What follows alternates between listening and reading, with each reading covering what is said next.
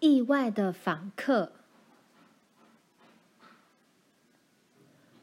一天早上，罗兰正在洗碗盘，趴在门槛上晒太阳的老阿吉低声咆哮起来，告诉他有人来了。罗兰向外望，看到一辆马车正越过梅西的碎石浅滩。妈，他喊：“有个陌生女人来了。”妈叹了口气，屋里乱糟糟的。让她觉得很不好意思，罗兰也一样。可是妈实在太虚弱，罗兰又太累，他们心里都充满了悲伤，也就不太在乎这些了。玛丽、玲玲、小妹葛丽丝和妈都感染了猩红热，梅西对岸的纳逊一家人也得了这种病。所以没有人能帮得了爸和罗兰的忙。医生每天都来，爸不晓得他要怎么付这些医药费。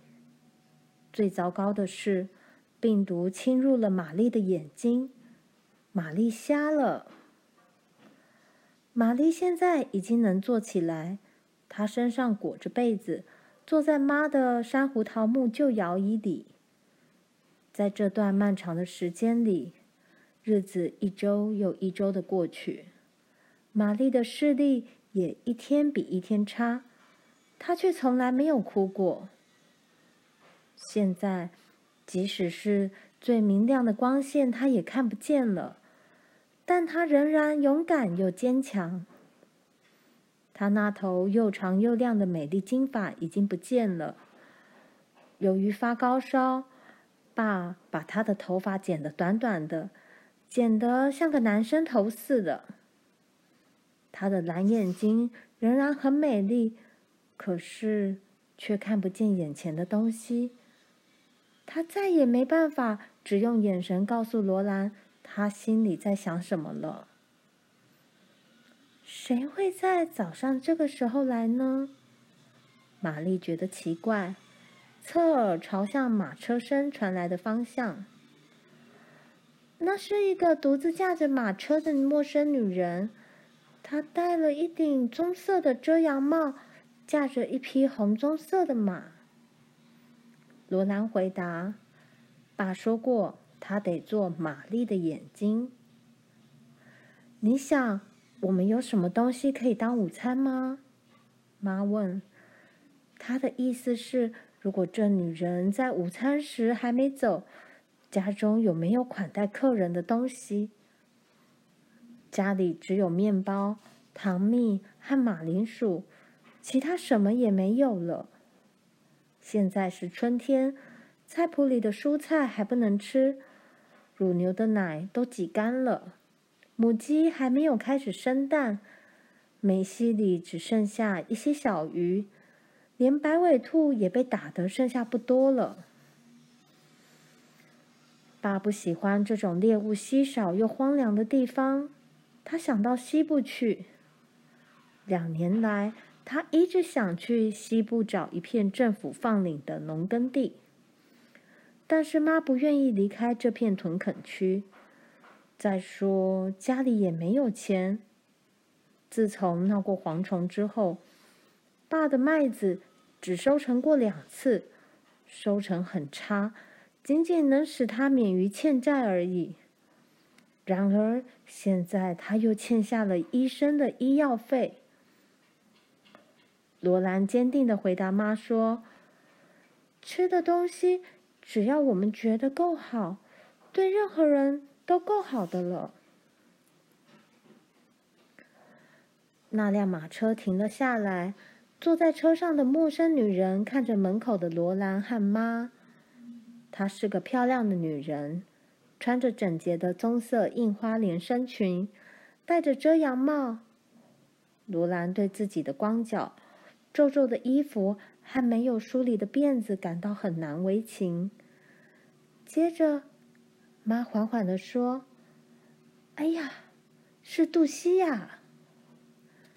我还在想，你不知道认不认得出我呢？这女人说：“自从你们一家人离开威斯康星以后，时间就像桥下的流水一样，不知道流走多少了。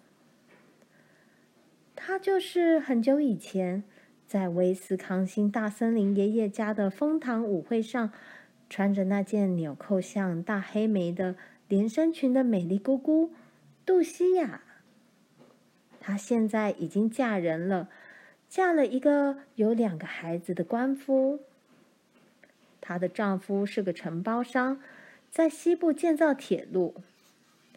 这次，杜西亚姑姑独自驾着马车从威斯康星要到达克塔区的铁道营区去，顺路来看看爸是不是肯跟他一道走。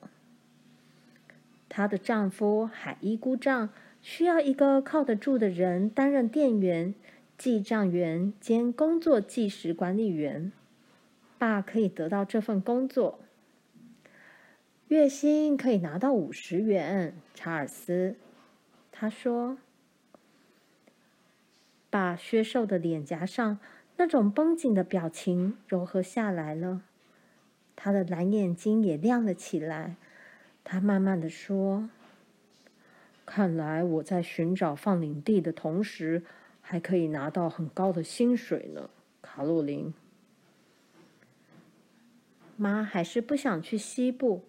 她望望厨房四周，又望望琳琳和抱着葛丽丝站在那里的罗兰。查尔斯，我也不晓得。他说：“五十块一个月，的确像是上天赐给我们的一样。”可是，我们在这片屯垦区已经有一块农地了。听我说，卡洛琳，爸向他恳求说：“我们在西部可以得到一百六十英亩的地，只要住到那块土地就行了。那里的土地跟这里一样好，说不定更好一些。如果美国政府愿意用那里的一块地，”来补偿我们在印第安保留区失去的土地，我们就收下吧。在西部，野生动物很多，人可以猎取到他所需要的所有肉类食物。罗兰好想去西部，他差点忍不住说出来。可是我们现在怎么能去呢？妈说。玛丽的身体还没办法这样长途跋涉。嗯，爸说，这倒是真的。他问杜西亚姑姑：“这份工作能不能等？”“不能。”杜西亚姑姑说，“不能等。”查尔斯，海伊现在就急着要用人，你要立刻就接受，要不只好放弃。这是每月五十元的收入，卡洛琳。爸说，再加上一片放领地。仿佛过了很久很久以后，妈才轻声说：“好吧，查尔斯，你认为怎么样最好，你就怎么做吧。”我接受这份工作，杜西亚。爸站了起来，啪一声。把帽子戴上。有志者事竟成，我去见纳逊。罗兰兴奋得连家事都做不好了。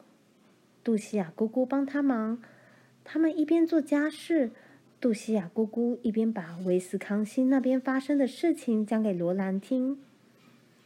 杜西亚的姐姐露比姑姑已经结婚了。生了两个男孩和一个名叫陶丽的漂亮小女娃。乔治叔叔做了伐木工人，在密西西比砍木头。亨利叔叔的家人都很好，连查理堂哥都变好了。想想亨利叔叔当初是怎么宠查理，舍不得打他，现在查理居然变得不错了。爷爷和奶奶还是住在老地方的大木屋里，他们其实已经住得起用买来的木板盖的房子，可是爷爷却说，用坚固的橡树原木建造的墙，要比用薄木板做的墙好太多了。甚至连他们离开大森林小木屋时所留下的那只猫菲菲，现在也还在那里活得好好的。那幢小木屋已经换过好几次主人，现在变成了玉米谷仓。可是这只猫却说什么也不肯离开那里，它就住在仓房中，吃老鼠吃得肥嘟嘟的，浑身的毛油光闪亮。当地每户人家几乎都有它的孩子，那些小猫都是捕鼠专家，大耳朵、长尾巴，跟菲菲长得一模一样。爸回来的时候，午餐已经准备好了，屋子里也清扫得干干净净。爸把农地卖掉了，纳逊先生付了两百元现金，把农地买下。爸高兴得很。这笔钱可以还清我们所有的债，而且还有剩。他说：“你觉得怎么样，卡洛琳？”我只希望这是最好的选择，查尔斯。妈回答：“但是我们要怎么？”别急，听我说，我都想好了。爸跟他说：“明天早上，我跟杜西亚先走。”你跟孩子们留在这里，等玛丽的身体好起来再动身。这大概要等一两个月吧。纳逊已经答应帮我们把东西拖到火车站去，到时候你们再坐火车来我那里。罗兰睁大眼睛望着他，玲玲和妈也一样。玛丽说：“坐火车。”他们从来没想过坐火车旅行。当然，罗兰知道有人是坐火车旅行的。火车常常撞毁，车里的人常常丧生。罗兰倒并不害怕，他兴奋极了。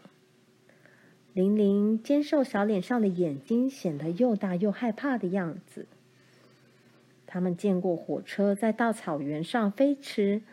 火车头后面拖着一条黑黑的烟尾巴，他们听过它轰隆轰隆的吼声，和汽笛尖锐狂野的呼啸。